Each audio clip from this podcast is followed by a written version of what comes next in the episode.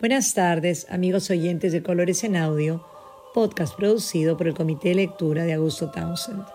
Bienvenidos a una nueva temporada que tratará sobre Venecia y los artistas del Véneto, región que se ubica al noroeste de la Italia actual y que se extiende desde los Dolomitas hasta el mar Adriático. Esta región comprende ciudades como Venecia, Padua, Verona, Vicenza. En este episodio, el arquitecto Luis Villacorta los deleitará hablándoles acerca de Andrea Palladio, uno de los más grandes arquitectos de todo el Renacimiento. La próxima semana se incorpora al podcast Mauricio Zamudio, historiador con una maestría de la Universidad de Exeter, que complementará el contexto que desarrollemos acerca de la escuela veneciana. Los dejo con Luis Villacorta y hasta un próximo episodio de Colores en Audio. Muy buenas tardes amigos, bienvenidos a una nueva edición de Colores en Audio lo saluda Luis Villacorta. Agradezco la invitación de la profesora Liliana Checa para comentar en esta oportunidad acerca de la vida y de la obra de uno de los arquitectos más importantes del Renacimiento en la zona del Véneto, Andrea Palladio. Andrea di Pietro nació en Padua en el año de 1508 y murió en la ciudad de Vicenza el 19 de agosto de 1580.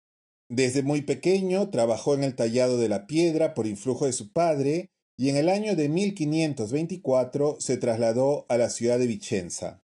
Alrededor de 1537 empezó a trabajar para el humanista Gian Giorgio Tricino, quien estaba reconstruyendo una villa en Cricoli, cerca de Vicenza.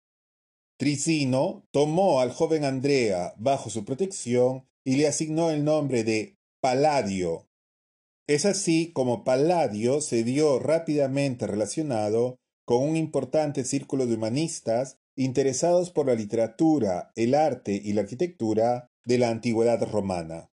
En 1541, con el auspicio de Tricino, Palladio viajó a Roma y entró en contacto con los monumentos más importantes de la antigüedad.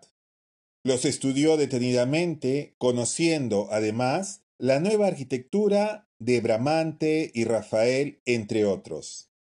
Palladio estudió los monumentos, los midió, se preocupó por conocer los aspectos funcionales y técnicos y estudió la obra de Vitruvio.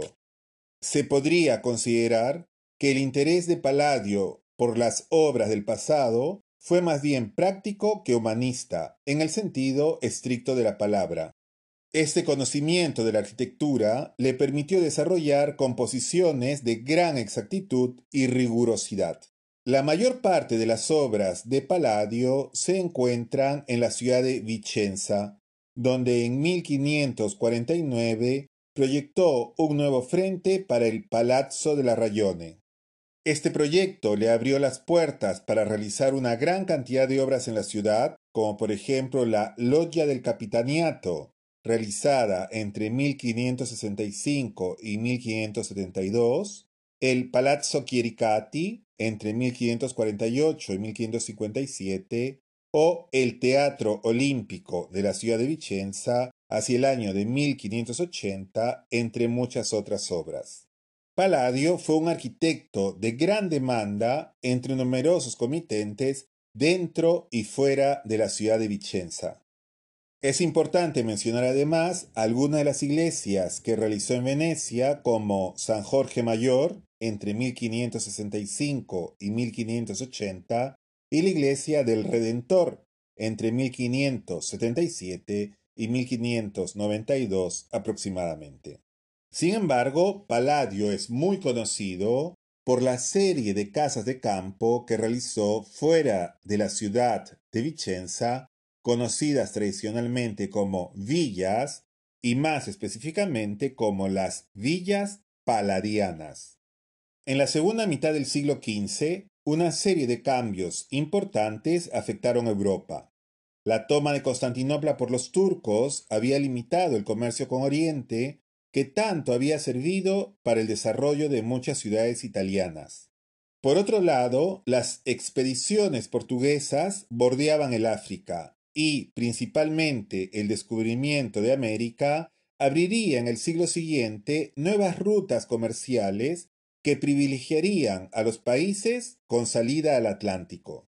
En aquel entonces, numerosas ciudades de Italia, que durante siglos habían tenido una innegable preponderancia en el dominio de las rutas comerciales del Mediterráneo, comenzaron a sentir los efectos de la aparición de esas nuevas rutas en las que no tenían participación.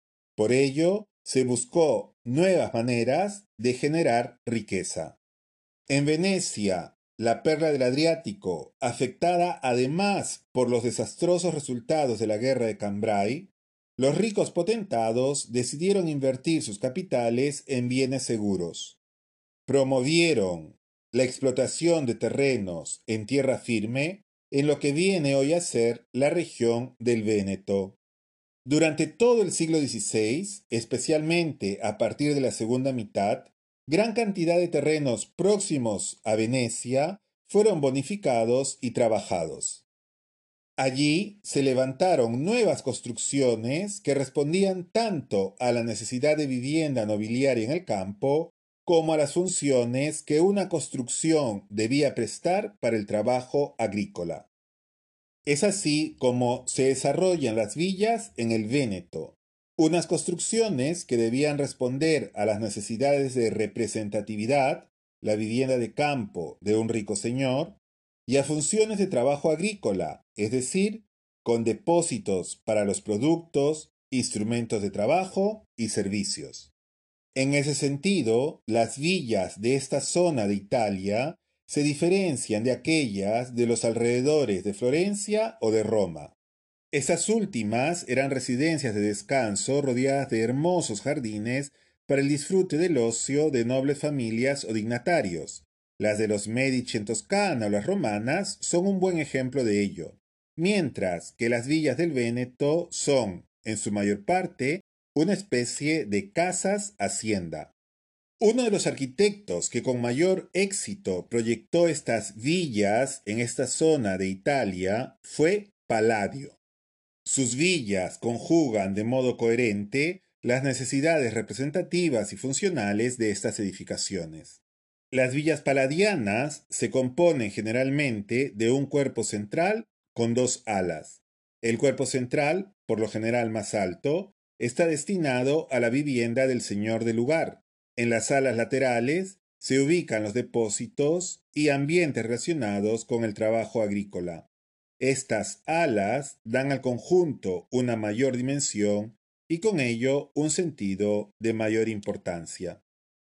Este tipo de propuesta relaciona, dentro de una concepción bastante clásica, la arquitectura con el cuerpo humano, en donde el pabellón central sería la cabeza y las alas las extremidades. No todas las villas paladianas, sin embargo, responden a este esquema general. La villa Almerico Capra, más conocida como La Rotonda, quizás la obra más célebre de Palladio, no cuenta con estas alas laterales. Es un edificio de planta central. En las villas paladianas, el cuerpo central se compone generalmente de tres partes. Una base, un cuerpo que sería una especie de piano nobile y un remate o coronamiento, una especie de ático. El frente estaba generalmente presidido por un pórtico coronado por un frontón, tema tomado de los frentes de los templos romanos y que Palladio incorpora a la arquitectura de carácter residencial. En ciertos casos, además, el cuerpo central, que solía estar levantado sobre una especie de podio, podía estar precedido por una amplia escalinata y contar con un pronaos profundo características propias de los templos romanos. Palladio escribió también un tratado que se llamaría Los cuatro libros de la arquitectura y que ejercería una gran influencia en la arquitectura del Renacimiento, especialmente en el mundo anglosajón. Eso es todo por hoy amigos. Muchísimas gracias por acompañarnos en Colores en Audio y será hasta una próxima oportunidad. Hasta entonces.